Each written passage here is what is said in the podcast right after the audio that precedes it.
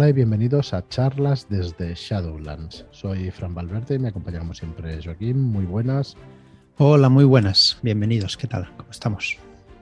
Bueno, pues muy bien, pero, pero bueno, estamos en tiempos de apocalipsis. Sí, parece que se acerca. Después del coronavirus, llega el volcán, luego se cae internet y probablemente no vuelva Puede ser Facebook, ni Twitter, ni nada de nada. Puede ser que la lava del volcán cayendo en el mar haya tocado el cable, algunos cables de que crucen el. Exacto, ¿verdad? Y se la haya encargado. Pues no lo sé, pero va todo a pedales, pero a pedales. Grabamos, eh, estamos grabando la noche antes y, joder, qué velocidad y qué. a ver si somos capaces de acabarlo. Sí, vamos a grabar antes de que se corte también el Zoom y los programas que utilizamos para videoconferencia. Pues nada, bienvenidos a un nuevo podcast de, charlas desde Shadowlands. Hoy volvemos un poco también la semana a la normalidad y, tenemos Dungeons and Dragons, la creación de villanos, de PNJ villanos en Dungeons and Dragons. Eh, antes, pues recordaros que estamos en, plena preventa de La piel de toro, que estamos eh, muy contentos del resultado de la preventa. Muchísimas gracias a todos por, por participar por la difusión que habéis hecho y, por todo, la verdad. Y nada, recordaros que estará en preventa hasta el día 29, del 1 al 29. Eh, perdón, me falla esto ahora. Eh, y bueno, que deciros también que el precio es de 42,95. Os ahorráis 2 eh, euros y os ahorráis también el transporte. Acordaos que se ahorra el transporte. Los que hubierais comprado Castiñar en su día, tenéis una sorpresa en el mail, tenéis un, pues eso, una sorpresa, así que acercaros al mail, buscad los nuestros, ya sabemos que mandamos muchos, pero bueno, así informamos y, estáis al día de todo lo que de todo lo que vamos mandando.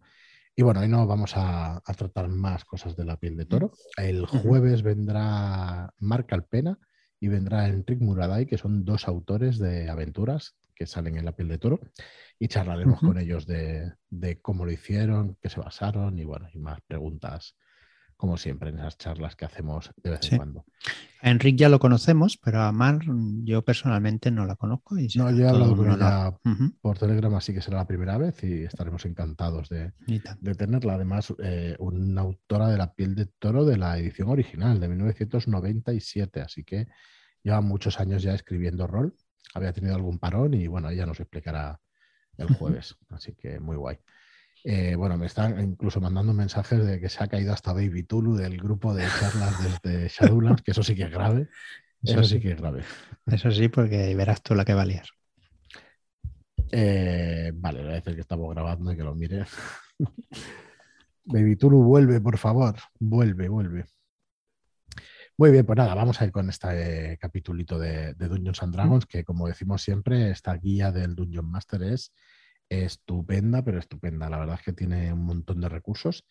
Y en este caso, eh, en otro podcast que hablábamos en el anterior de Dungeons and Dragons, que hablábamos sobre los PNJs dentro de nuestro grupo que fueron muy cercanos, hoy vamos a tratar sobre los villanos, ¿no? Eh, villanos que ayudarán, o sea, que son necesarios. Exacto, son muy necesarios porque los aventureros, ¿en qué quieren? Querrán convertirse en héroes, ¿no? Al final.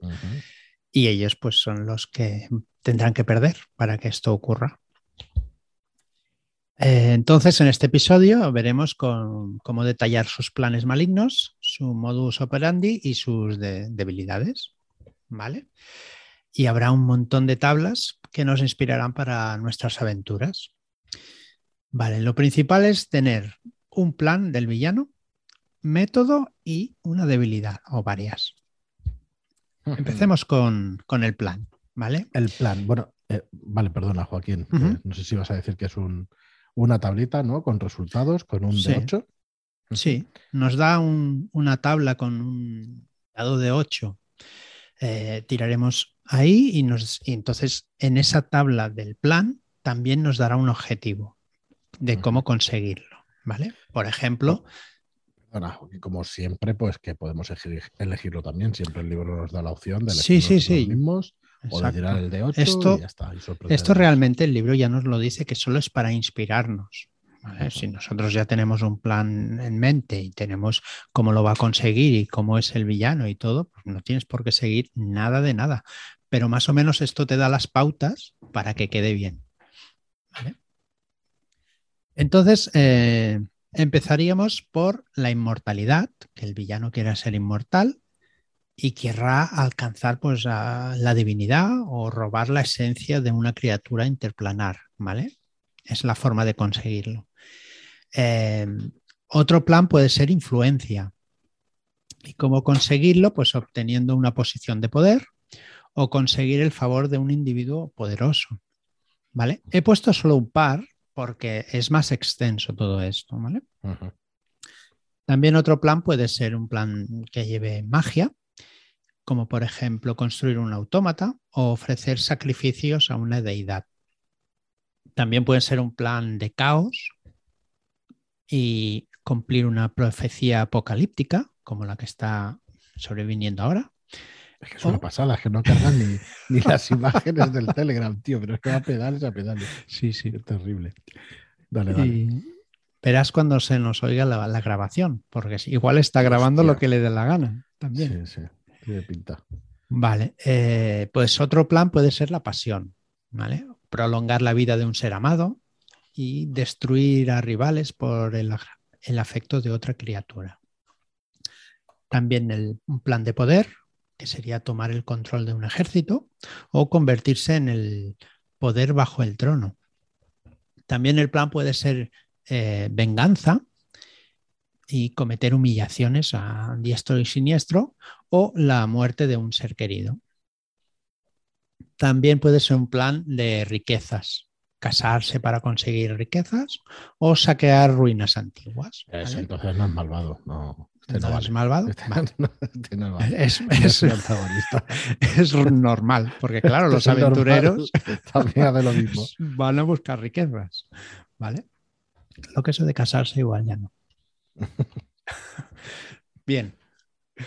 Eh, entonces seguimos con los métodos, ¿vale? También nos da una tabla bien extensa para ayudarnos a decidir qué métodos usará nuestro villano, ¿vale? Con una tabla de un de 20. Obtendremos el método. Y cada uno también tiene un poco de, características de cómo conseguirlo o, que, cómo va a seguirlo, vaya. Por ejemplo, devastación agrícola, pues eh, una plaga, una sequía, asaltos y palizas, cazar recompensas o asesinar, cautivar o coacción, puedes hacer soborno, desahucios, esclavitud, estafas, como por ejemplo letra pequeña o fraude, difamación, duelo, ejecución, suplantación o disfraz, mentiras y o perjurios, caos mágico con posesiones, pactos infernales e invocaciones, homicidios, que más o menos como el de antes, asesinatos o canibalismos, ojo, negligencia y también puede ser eh, métodos políticos como conspiración, espionaje, genocidio. También como método puede ser la religión, haciendo profanaciones o herejías, acoso, robo o crímenes contra la propiedad, son incendios, hurtos, saqueos. También tenemos tortura. Tipos de torturas varias, ahí ya cada uno. Después tendremos el vicio con adulterios, apuestas y demás. Y por último nos da como ejemplo la guerra, que trataríamos de invadir o mercenarios o alguna rebelión. Todo esto, pues eso, lo dicho, son ejemplos para que vosotros le deis a la imaginación o seguir al pie de la letra, que tampoco está mal. No, para nada, si son unas, motivaciones, unas motivaciones y unos métodos, vamos, perfectos para, para esto, la verdad es que está súper bien. Son clásicos, ¿eh? En general, sí, sí, sí, sí. Pero vamos, como le des al, al PNJ antagonista de una de estas motivaciones, uno de estos métodos, con uno de estos planes y encima le des una razón, ¿sabes? una razón por la que hacerlo, hostia, vas a tener profundidad, una barbaridad, un personaje súper, súper profundo. Muy bien, luego pasa a explicarnos eh, que es interesante también que tenga una debilidad este antagonista, ¿vale? Para que, los para que los aventureros puedan acabar con él o al menos intentar que no sea tan malvado. Claro, de alguna manera de poder ganar los, los PX, porque si no, malamente. Hmm. Bien, pues como eh, pues nos da una serie de, una lista también. Eh, un objeto contiene el alma del villano. ¿vale? Esta es la primera. su poder se quebrará si se venga su amor verdadero. Un artefacto concreto lo debilita en su presencia, lo que viene a ser la kriptonita, vaya. Un arma especial le inflige más daño, por ejemplo, una espada maldita. Su nombre verdadero lo destruye, o sea que esto es una semilla aquí mismo, encontrar el nombre verdadero del villano. Aquí te da una semilla en una sola frase. No, pero eso decía, son argumentos clásicos, debilidades clásicas, ¿no? Pero, bueno, siguen funcionando. Por ejemplo, una profecía o un acertijo revela cómo se le destruye. Este, el malvado caerá cuando sea perdonado por sus crímenes pasados y perderá su poder cuando termine un pacto místico que cerró en su día.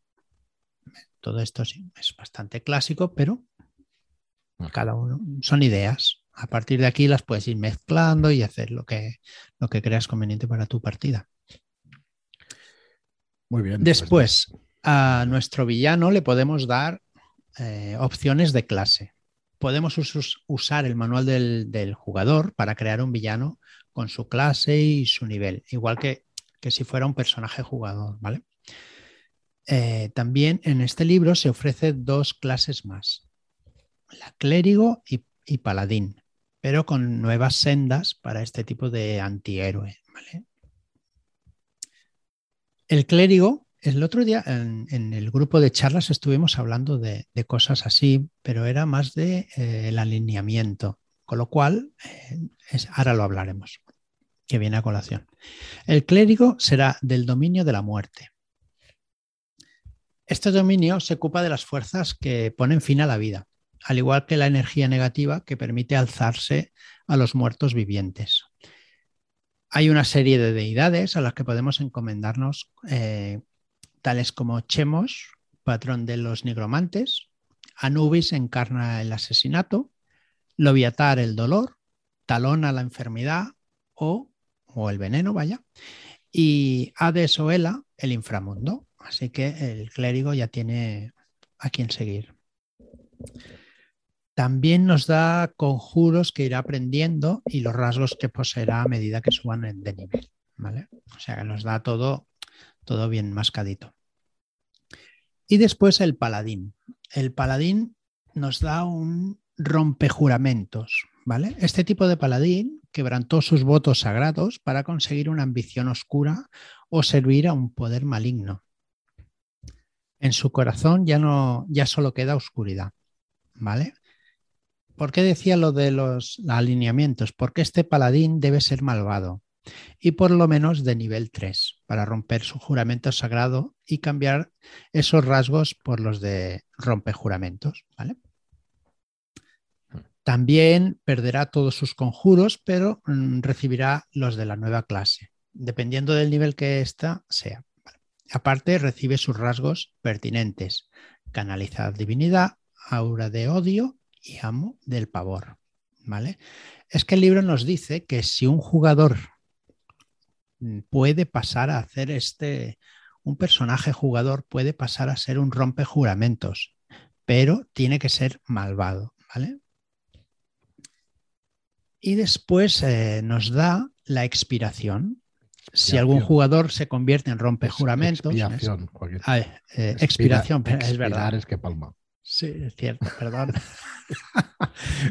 va a palmar, claro, como se porte mal. Sí, va a palmar por los otros jugadores, con bola de fuego.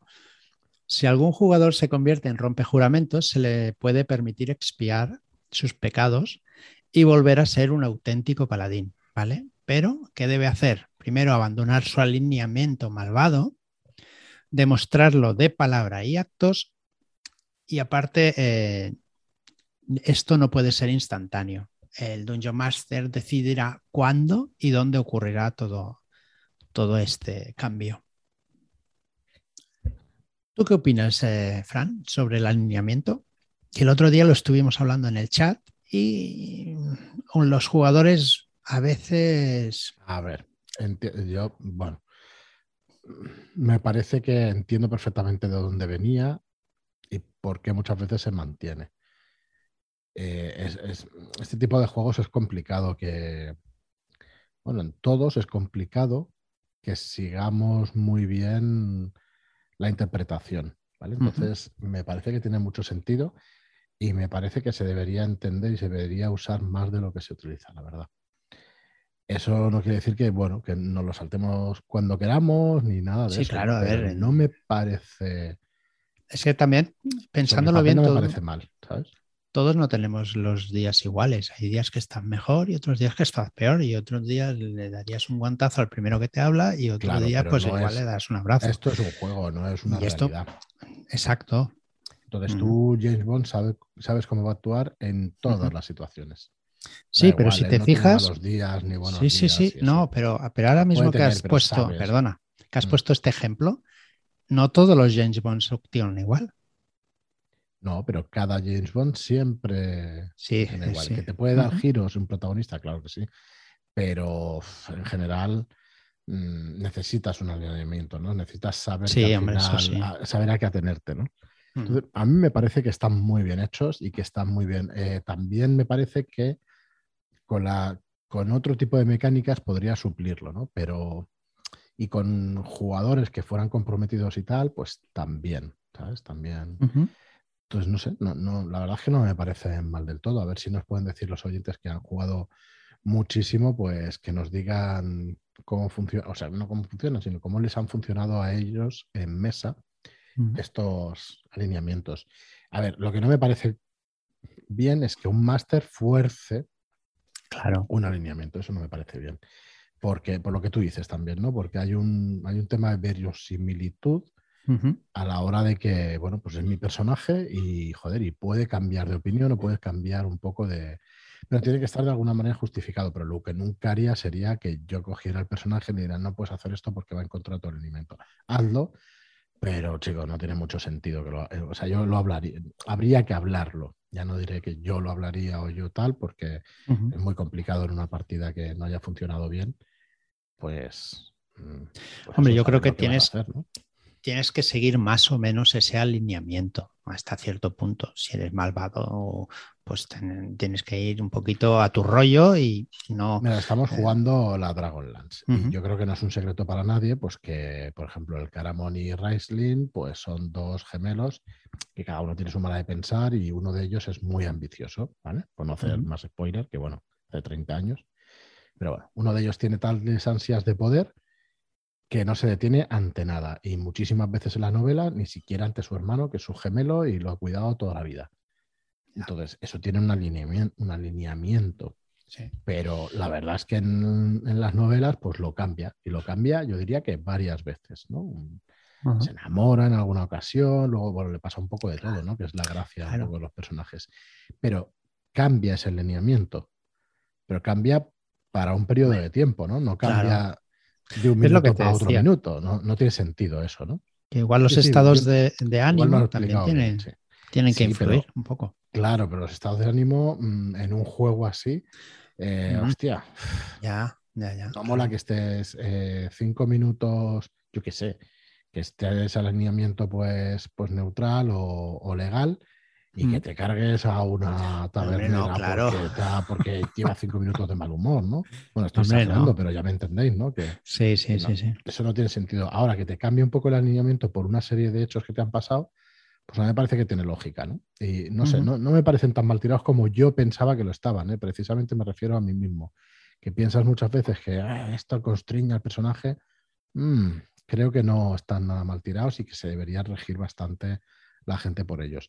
Eso no quiere decir, vuelvo a repetir, que no se puedan cambiar, porque yo creo que se pueden cambiar y muchas veces. A lo largo de una campaña más todavía, ¿ves? Porque es que los personajes van cambiando. Entonces, mm. El, cuando me acuerdo de un vídeo de Albert Estrada y tiene muchísima razón, o para mí tiene muchísima razón, cuando dice los personajes no cambian porque cambien de nivel, cambian por las experiencias que han sufrido, igual que las personas. Entonces, joder, que te cambie el alineamiento por algún hecho que te ha ocurrido me parece súper lógico y me parece muy guay. Pero claro, una vez tienes el otro alineamiento, mm, bueno, puedes volver al anterior en algún momento. Sí, tiene que haber excepciones, eso sí lo entiendo. Pero en general, creo que están bien tirados y que, que está bien que se sigan o que se intenten seguir, ¿sabes? Pero bueno, las opiniones van cambiando con el tiempo. ¿eh? Igual hablamos dentro de, yo qué sé, dentro de unos días y, ya está. Como las personas no tenemos alineamiento como tal, pues pasan estas cosas. ¿no? No sé. Bueno, pues vamos a dejarlo aquí. Creo que estamos ya más o menos en el tiempo. Ya pasaremos de capítulo en el próximo, el próximo programa y ya no lo he hecho más largo porque lo de la creación de personajes no jugadores se acaba aquí. El próximo, pues veremos lo que es. Muy bien, pues nada más. Como bueno, mañana tenemos Mentiras Eternas, la tercera sesión de Mentiras Eternas. El jueves tenemos una charla con Enric Muraday con Marc Alpena, que son autores de algunas aventuras de la piel de toro. Y el viernes vamos a tener episodio siempre de la llamada de Tulu. Así que nada, recordad que estamos en plena preventa de, la piel de toro, que estará hasta el 29, pero que durante vais a tener sorpresas y vais a tener cositas para que estéis ahí atentos. Muchísimas gracias a todos por estar ahí. Gracias por vuestras reseñas de 5 estrellas en iTunes y por vuestros me gusta y comentarios en iBox y hasta el próximo programa. Muchas gracias y hasta la próxima.